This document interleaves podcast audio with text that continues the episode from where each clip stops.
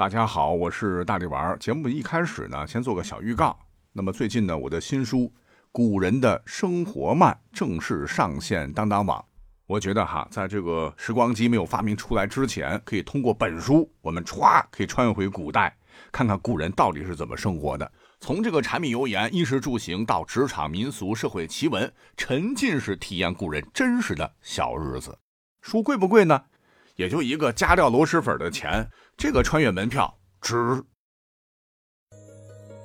管他正史野史，这里只有大历史，大力讲的历史正在播出。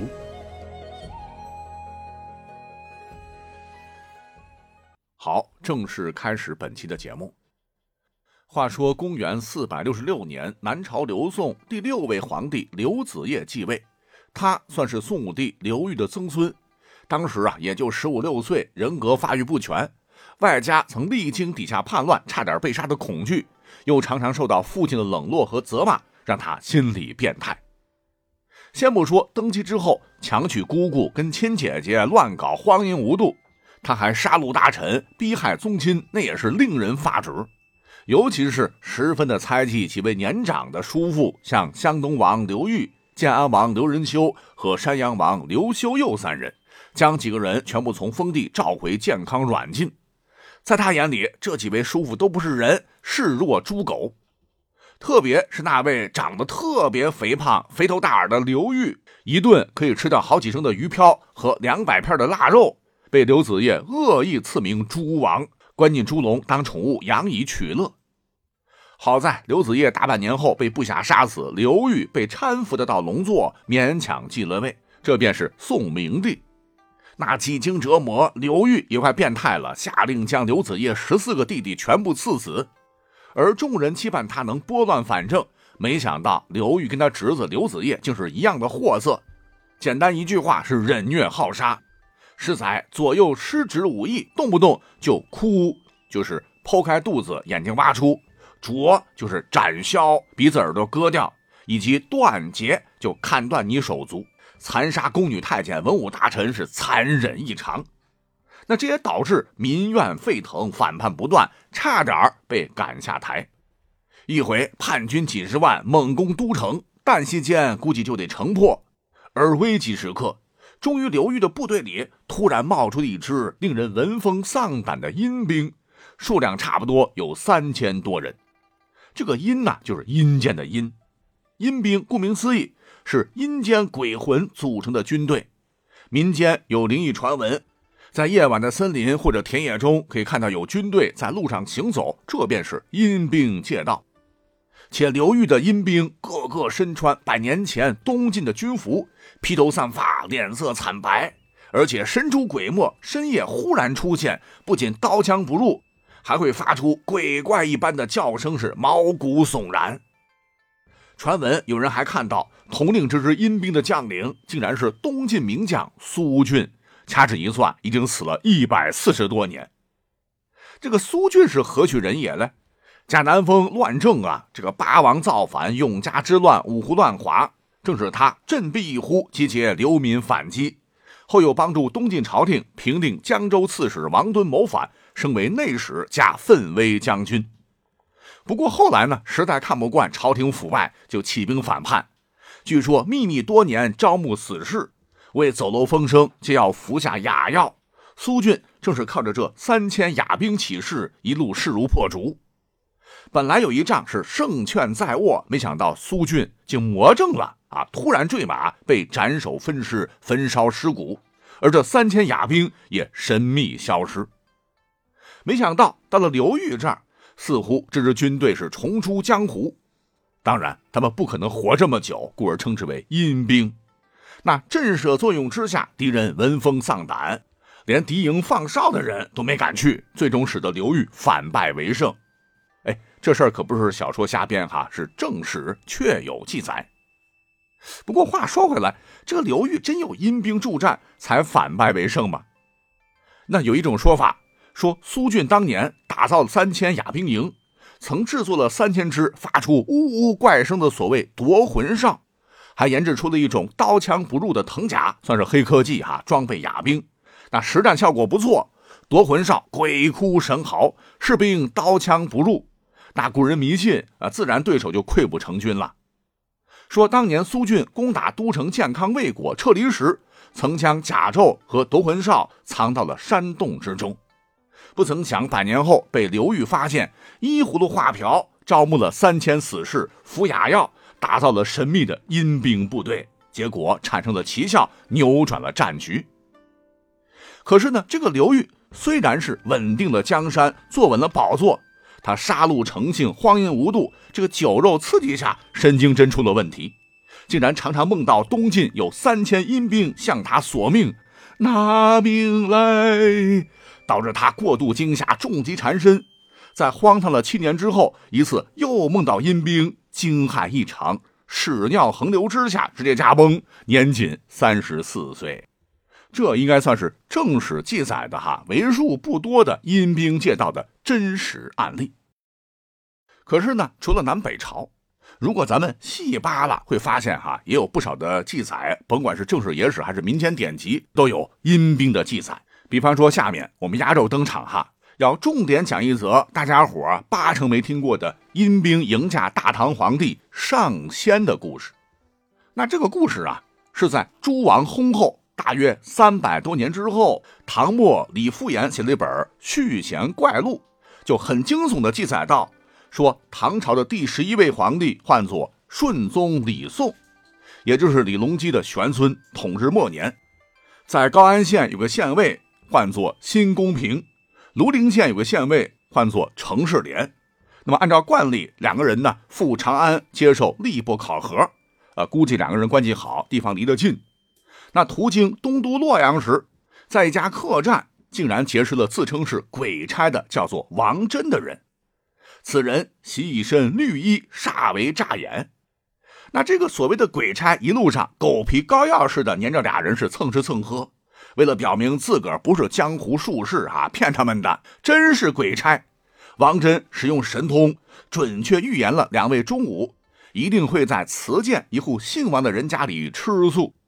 到了晚上，则在新安一姓赵的家里边吃猪肝汤。哎，没想到竟一一应验。新公平、程世廉直接拜服啊！果然是鬼差有神通。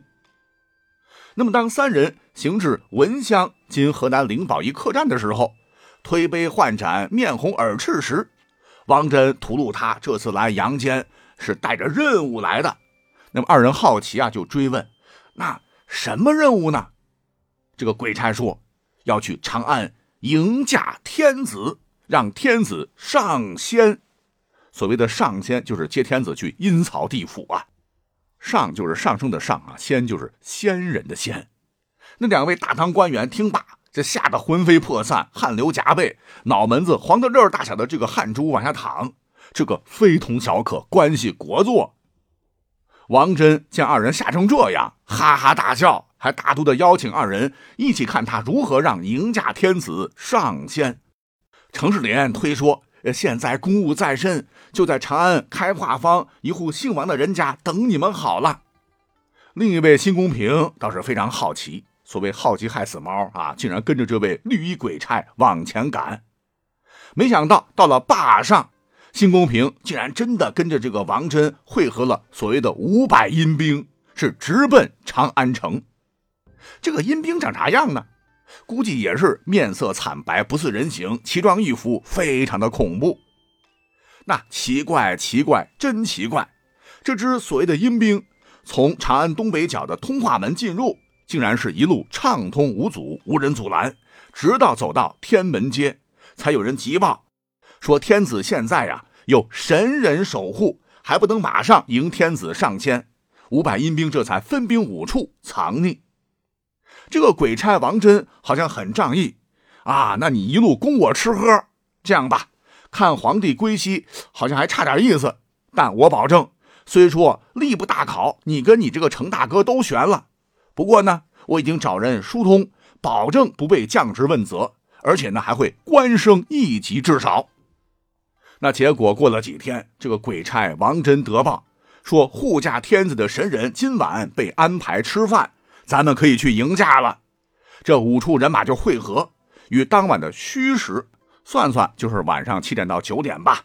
趁夜色，直接进入大明宫的光院门，大摇大摆的走到宣政殿前，将皇帝包围起来。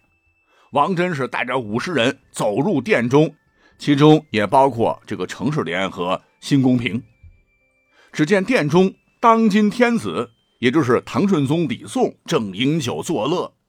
可是诡异的是，不光他面无表情，这个表演歌舞的舞姬。也像是提线木偶一般毫无表情、机械着做的动作，而殿中卫士也对闯入的众人仿佛压根看不到，是木然矗立，这就够惊悚的。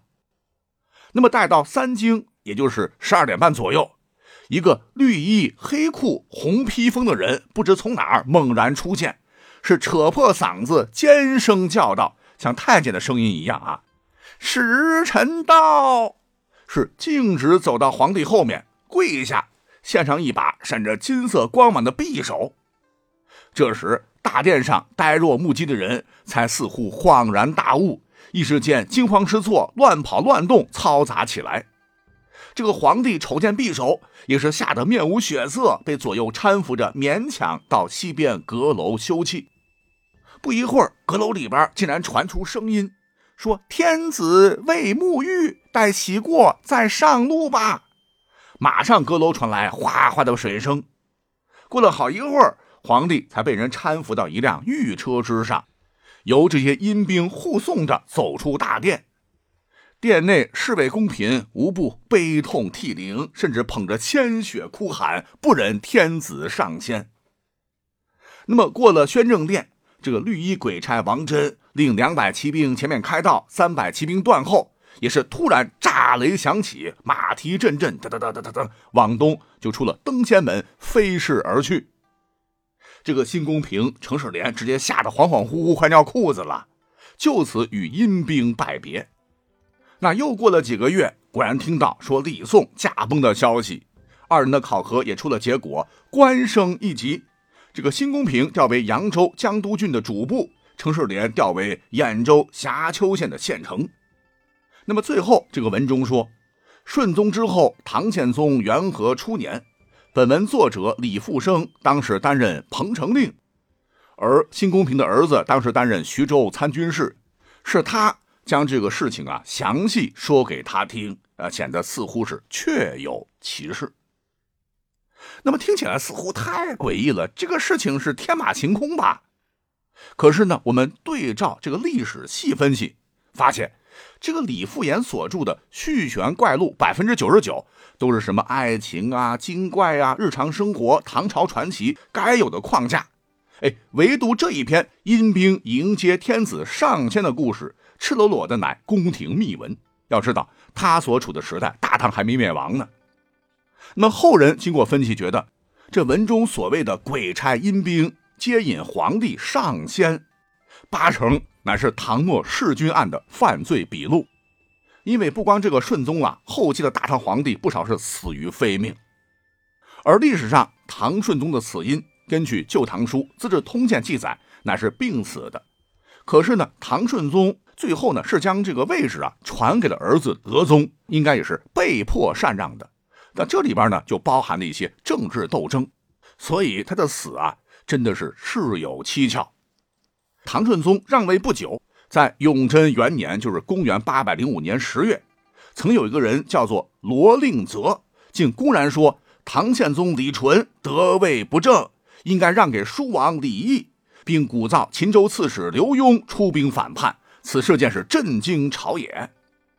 那么令大家伙疑窦丛生的是，这件事儿呢，过了没多久，不仅叔王李毅突然死去。太上皇顺宗也突然病死，这不就是此地无银三百两吗？就此，唐宪宗还昭告天下，说太上皇啊救急故犯，亲代药膳，不出一日，假身太上皇顺宗就崩于兴庆宫。对此呢，阴谋论者认为，搞不好那刚才讲的这个故事就是记录了弑君的犯罪笔录，见证者换作什么呀？叫辛公平，姓辛。辛老的辛其实是化名新公平而已，就是心里话的那个辛。另一个程世连，成功的成，士兵的士，连接的连，那串一块不过是化名程世连就是城市的城，世人的世，可怜的怜。而策划这起惊天谋杀案的主谋，应该就是唐宪宗，而执行者就是日益壮大的宦官集团。哎，这个也不是瞎说哈，因为二十世纪六十年代，史学家们正是通过研读看似荒诞之言的新公平上签，提出了顺宗被害之说。以至于这个去幽怪录被认为是绝可信赖之孤证。